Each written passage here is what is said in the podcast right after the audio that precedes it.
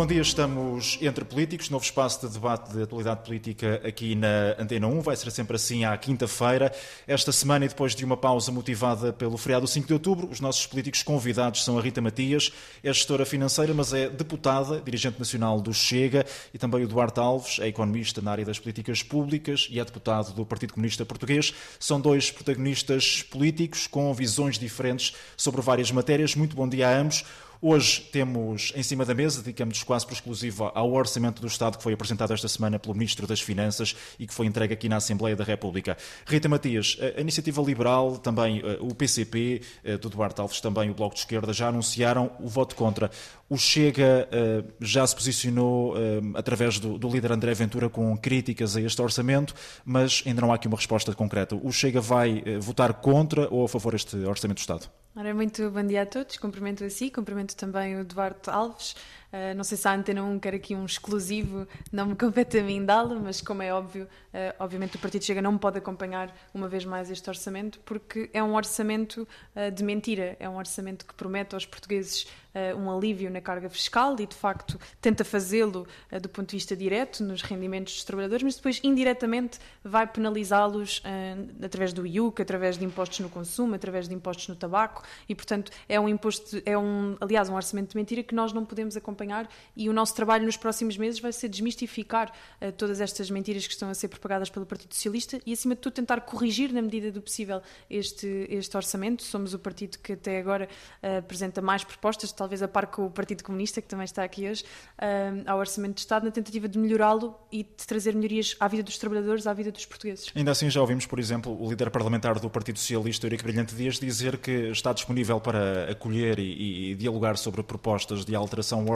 com todos os partidos, à exceção do Chega. Este fechar de porta, que, que não é a primeira vez que acontece, uh, para o Chega, o que, é, o que, é, que significa, tendo em conta que o Chega tem propostas para fazer este, este orçamento?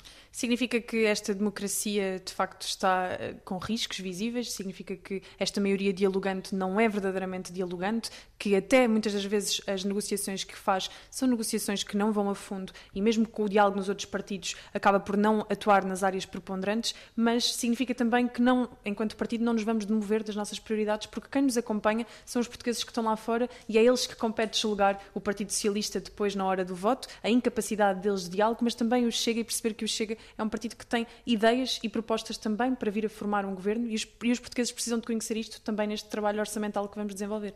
Duarte Alves, o PCP também já deixou algumas críticas a esta proposta de orçamento que foi eh, entregue aqui no Parlamento e apresentada esta semana. Eh, já ouvimos a líder parlamentar do PCP dizer que, eh, no fundo, é uma proposta muito limitativa, não tem o alcance suficiente. Há aqui questões como, por exemplo, o investimento público ou a questão dos salários e das pensões que, na, na ótica do, do, PCP, vão levar, no fim de contas, a um voto contra. Há apenas críticas ou há aqui alguns pontos positivos? Até porque já ouvimos o Ministro das Finanças destacar aqui questões eh, como eh, a redução de impostos, mais investimento, as questões eh, salariais, do aumento das pensões. O PCP não vê aqui nada de positivo nesta proposta? Muito bom dia a todos. Um, aqui a questão é nós vermos o contexto em que este orçamento aparece, as prioridades e os problemas que o país enfrenta e as capacidades orçamentais que existem porque aquilo que o Governo prevê é um excedente orçamental. Portanto, existe margem que poderia ser aplicada para resolver os problemas mais urgentes que o país enfrenta e o Governo opta por não canalizar essa margem para resolver esses problemas. Falamos aqui de pelo menos 2 mil milhões de euros que o Ministro das Finanças já disse que iriam ser direcionados para um fundo uh, estruturante de, de investimento. Uh, para o PCP não faz sentido esta opção? Nós temos, nós temos ouvido todos os anos dizer que vamos ter o maior investimento público de sempre. Depois, quando olhamos para a execução, fica fica sempre por executar. Eu creio que o ano passado foram 1.200 milhões de euros, em 2022 foram 1.400 milhões de euros de investimento público que ficaram por executar. E, portanto, o investimento público é sempre a variável que acaba por ficar sacrificada eh, perante o objetivo da política orçamental deste governo, que é eh, caminhar sempre no sentido do excedente orçamental. Ora, nós temos hoje problemas muito sérios que é preciso resolver.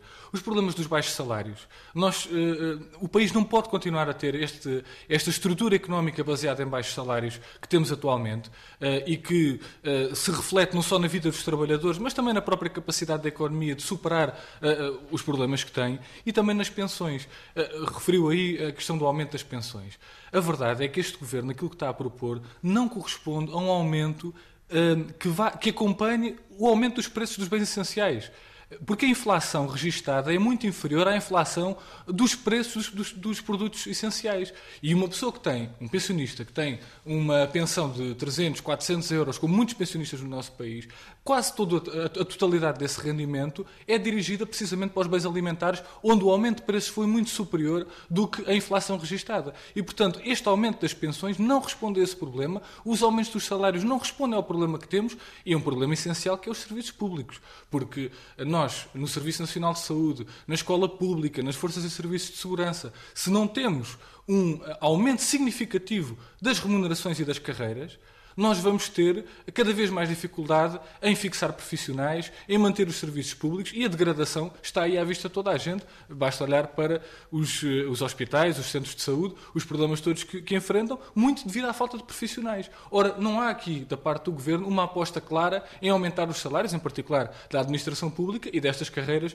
que são tão necessárias. Já agora, Eduardo, só fazer aqui uma, uma, uma, uma questão que tem que ver também com o acordo de rendimentos. Houve esse reforço que foi anunciado ainda antes uh, de ser anunciada, de ser eh, apresentada esta proposta de orçamento do Estado para o próximo ano, o acordo de rendimentos que não contou com o aval quer da CGTP, quer também da, da Confederação Empresarial de Portugal. O PCP não nota aqui que há uh, um esforço do Governo uh, para tentar devolver uh, mais dinheiro às pessoas, até esta intenção do Governo, manifestada pelo Ministro das Finanças neste orçamento, de se dirigir mais à classe média, de devolver rendimentos, não colhe para o PCP tudo isto que, que o Governo está, pelo menos, a tentar transmitir eh, ao eleitorado? Bom, nós olhamos para esse reforço do acordo de rendimentos e que depois tem reflexo na proposta de orçamento e não vemos propriamente esse tipo de medidas uh, de reforço dos salários. Uh, que é isso que, que, se impunha. Era o aumento dos salários, a valorização das carreiras. Isso é que se impunha. E não está uh, em cima da mesa propostas nesse sentido, pelo menos de acordo com aquilo que seria necessário no momento atual. Basta olhar, por exemplo, para a questão do salário mínimo, que continuamos muito longe, por exemplo, da nossa vizinha Espanha, que está aqui tão perto, que tem um salário mínimo uh, de mil euros, que superior até a mil euros. E, portanto, nós precisamos de caminhar no sentido do reforço dos salários. Agora, o que não faltam nesse acordo e nas medidas do orçamento que lhe correspondem são benefícios para as grandes empresas empresas. Eh, por exemplo, terminam as contribuições extraordinárias sobre os setores eh, da energia e da grande distribuição, há incentivos novos que são criados à capitalização das empresas, portanto, permitindo reduzir o IRC das grandes empresas que investam em capitais próprios. Hum, há, enfim, um conjunto de outro de, outro de, de medidas de, do regime fiscal do apoio ao investimento, hum, eh, de procurar aqui mais benefícios fiscais para as grandes empresas e, portanto, não vemos, da parte do Governo, uma intenção clara de resolver o grande problema que temos na política fiscal, que é uma enorme injustiça fiscal. É nós termos a grande parte do peso uh, dos impostos sobre quem vive do seu trabalho, e não é só no IRS, é também no IVA, que é o imposto que todos pagam independentemente do rendimento, mas depois temos os paraísos fiscais, o conjunto de benefícios, de bordas fiscais que existem para as grandes empresas, continuam a ter lucros avassaladores e que, desse ponto de vista, não vemos coragem política do Governo para enfrentar esses grandes interesses. Rita Basta Matias, ver... era possível ir mais longe? O Presidente da República já disse que este é um orçamento que revela prudência por parte do Governo. Era possível ao Governo ir mais longe, por exemplo, no que diz respeito ao investimento público? Público. Há, por exemplo, mais 1.200 milhões de euros eh, para a saúde, mas também já ouvimos eh, na oposição dizer uh, que não é suficiente, que, que o que é preciso é, é também uma reforma, por exemplo, do, do Serviço Nacional de Saúde ou do, do, do sistema de, de, saúde a nível nacional. Na ótica do Chega, uh, era possível ir mais longe ou é preciso também muita prudência neste momento e alguma incerteza até que tem que ver com o contexto internacional? Nós percebemos esta tentativa de prudência, não é? Um governo que quer fazer bonito para Bruxelas, talvez porque muitas das figuras que param por aqui também têm alguns interesses e sabemos que temos eleições já no próximo ano e que, portanto, o Partido Socialista também aponta baterias para isso.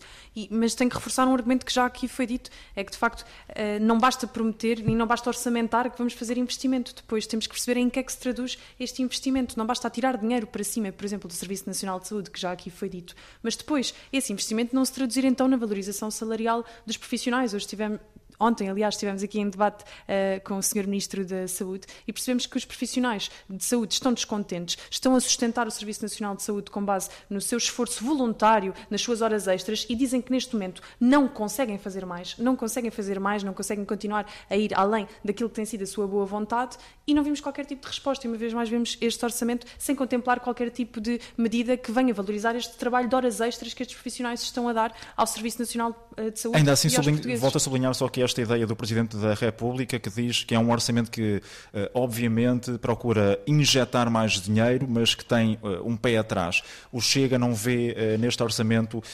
essa tentativa de maior injeção de dinheiro no bolso dos portugueses e, e depois, por conseguinte, na economia nacional? Não, não vemos e, e, vemos que era possível fazer mais. De facto, repare que a justificação para este suposto alívio fiscal uh, que Fernando Medina nos, nos, traz é porque diz que temos mais um milhão de pessoas a contribuir ativamente para a Segurança Social. Então, se nós temos mais contribuições uh, na Segurança Social, aquilo que nós perguntamos é porque é que não podemos baixar diretamente na vida das empresas, mas também na vida dos trabalhadores, as contribuições por forma a terem então mais liquidez no bolso, porque são este tipo de medidas imediatas que trariam liquidez imediata. E aquilo que o Governo tem feito é prometer para o futuro. Um a descida do IRC é, devia ter sido uma opção na ótica do Chega? Não, na ótica do Chega, sem dúvida. Uh, mas queria dar-lhe um exemplo que se prende com, com os jovens. Uh, neste orçamento... Os jovens, uh, para, para quem António Costa diz que, que o Partido Socialista neste momento está a olhar com bastante atenção. Mas eu lamento imenso que é uma atenção que não chega e que provavelmente vai continuar a empurrar os jovens para fora e este exemplo é paradigmático. António Costa vem prometer a devolução da propina numa tentativa de fixar os jovens portugueses e de reconhecer o seu mérito, o seu trabalho, o seu talento. Mas olha para o problema na, na, lógica errada, porque quando o jovem conclui o ensino superior e já está inserido no mercado de trabalho, não é quando está a passar as dificuldades da frequência no ensino superior. O jovem precisa de liquidez financeira e de dinheiro no bolso enquanto está matriculado na universidade, enquanto tem que pagar uh, um, um, alojamento, enquanto tem que pagar eh, as despesas de transportes, as despesas uh, de alimentação e que muitas das vezes, das duas uma, ou depende da condição financeira da sua família ou o próprio tem que trabalhar para sustentar. E, portanto, António António Costa, se quisesse fixar verdadeiramente os jovens, dava um sinal positivo e, enquanto os jovens estivessem a estudar, isentava-os do pagamento de propinas. Esta é uma das propostas que o Chega vai trazer a este uh, Orçamento de Estado, de repetir aquilo que é um modelo uh, no Reino Unido, de pedir que os jovens fiquem isentos e que depois vão pagando proporcionalmente uh, na, ao longo da carreira contributiva, depois de oferirem um valor condigno, acima da média que um jovem português ganha hoje, que é uns miseráveis 950 euros, que de facto não estão a ser suficientes e que continuam a empurrar os nossos jovens para fora do país. Duarte Alves, temos visto o Partido Socialista fazer um, um, discurso direcionado para os jovens. A questão do IRS jovem tem sido sublinhada por diversas vezes eh, pelo PS e, pelo governo de António Costa e pelo próprio uh, Primeiro-Ministro. Uma das questões uh, também mais problemáticas para os jovens hoje em dia tem que ver, por exemplo, com a questão da, da falta de opções uh, no momento de entrar na, na, universidade, por exemplo, no que diz respeito à habitação. O PCP contava também com novidades no que diz respeito à habitação nesta proposta de orçamento do Estado ou é, é sem surpresa certeza que o PCP eh, olha para esta proposta de orçamento que não traz propriamente novidades nesta matéria. Eu vou já responder à parte da habitação. Eu só queria dizer aqui que, relativamente àquilo que foi aqui dito pela deputada Rita Matias, eh, quando se diz que é preciso baixar a contribuição para a segurança social, nós aí não podemos acompanhar de maneira nenhuma esta lógica. Porque as contribuições para a segurança social são salário indireto dos trabalhadores. E a contribuição para a segurança social é aquilo que permite não só a carreira contributiva que depois leva à reforma no futuro, mas também situações de desemprego, situações de doença, situações de maternidade e de paternidade. Em todas essas situações é importante não erudir aquilo que é a base contributiva dos trabalhadores. E, portanto, o que é preciso é aumentar os salários. Não é dizer que as pessoas vão deixar de pagar segurança social ou que as empresas deixem de pagar segurança social, como aliás foram as propostas da CIP e que o Governo até acompanhou aí uh, na proposta de Orçamento de Estado. E também não concordamos de maneira nenhuma com esta ideia de adotar o modelo inglês, que é, no fundo, os estudantes ficarem a pagar propinas o resto da vida. Ou seja, o endividamento, um, estudante acaba o ensino superior e tem logo uma dívida de milhares de euros para pagar, que é isso que acontece nesses países. O que nós precisamos é de abolir as propinas de uma vez por todas e do ensino ser efetivamente um direito gratuito. Para isso, é fundamental a questão da habitação, porque hoje uma das principais barreiras que os estudantes enfrentam é, de facto, a questão da habitação e que é um problema generalizado da população.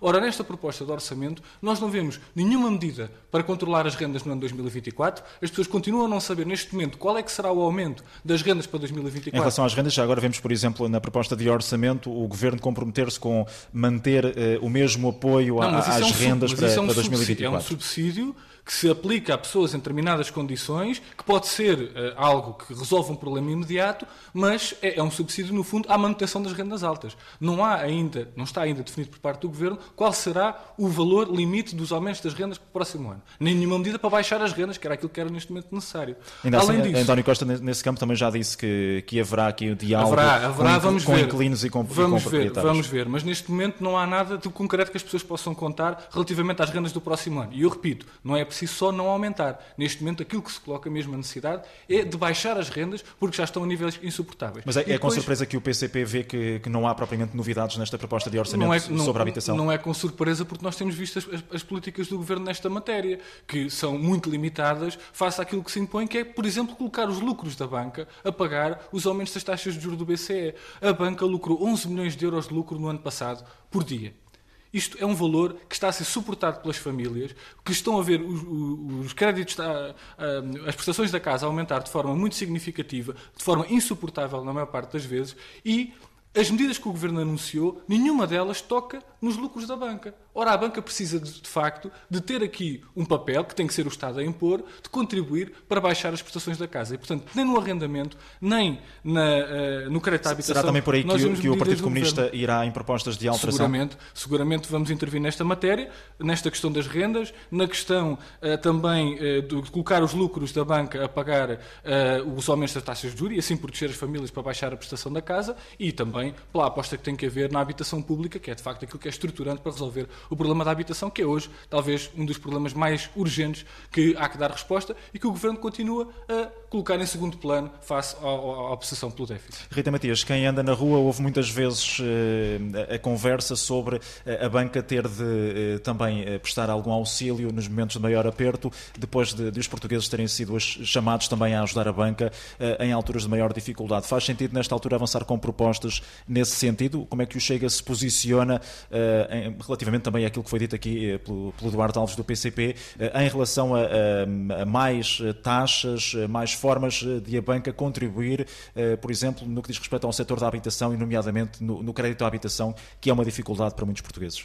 O Chega já se tem pronunciado nessa matéria e, aliás, já apresentámos aqui uma proposta que pedia precisamente isto, que os lucros da banca fossem devolvidos e que se fizessem sentir na vida dos, Mas dos votaram portugues. contra, quando isso foi apresentado. Mas ainda assim, era votámos contra a proposta do Partido Comunista assim, e apresentámos uma proposta... Parecerem com... à partida semelhantes, a verdade é que não há um entendimento, por exemplo, neste campo, entre o PCP e o Chega. Naturalmente, também devido às divergências ideológicas que, pois, que quando nos, foi, quando foi que votado, nos separam, mas contra. que, de facto, uh, apresentámos propostas nestas matérias e neste orçamento vamos voltar a insistir, porque, de facto, é tempo de... Uh, deixarmos preconceitos ideológicos que nos impeçam de reduzir, de facto, o impacto da inflação, do aumento das taxas de juros na vida dos, dos portugueses.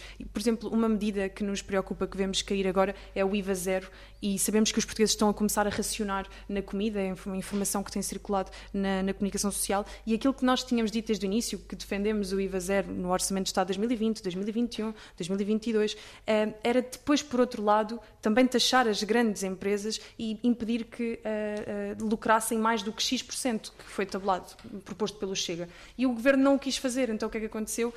Uh, implementou apenas o IVA zero e os preços continuaram a, a, aumentar. E vemos então como aos olhos ver agora deixar cair esta medida e uma vez mais também não atuar em maneira nenhuma junto das grandes empresas para uh, garantir que os portugueses sentem na sua vida uh, esta diferença. E isto para nós preocupa-nos da mesma maneira que a questão da contribuição para a segurança, para a segurança social, como aqui foi dito, faria diferença na vida dos portugueses uh, pagar este, este grau de contribuição, 23% do lado das empresas, 11% do lado do trabalhador, se depois tivéssemos serviços públicos que não, respondessem a essas contribuições. Os serviços públicos, é para as prestações sociais. Mas se, as, mas se as pessoas sentissem que contribuem e que veem os seus impostos bem aplicados, as pessoas contribuem... Mas não estamos a falar de impostos, estamos a falar de estamos segurança falar... social. É, é, é, pensões de doença, pensões de desemprego, uh, subsídios de emprego, subsídios de doença e pensões intenções isso, isso, que está referido dos serviços públicos é os impostos, não é as contribuições sociais. Mas as contribuições isso... sociais são para o próprio trabalhador ter essa proteção Mas social. Mas em tudo isso o próprio trabalhador já sabe que não tem essa proteção social na medida em que acede, acede a um hospital público, tem que esperar Mas horas e horas e horas.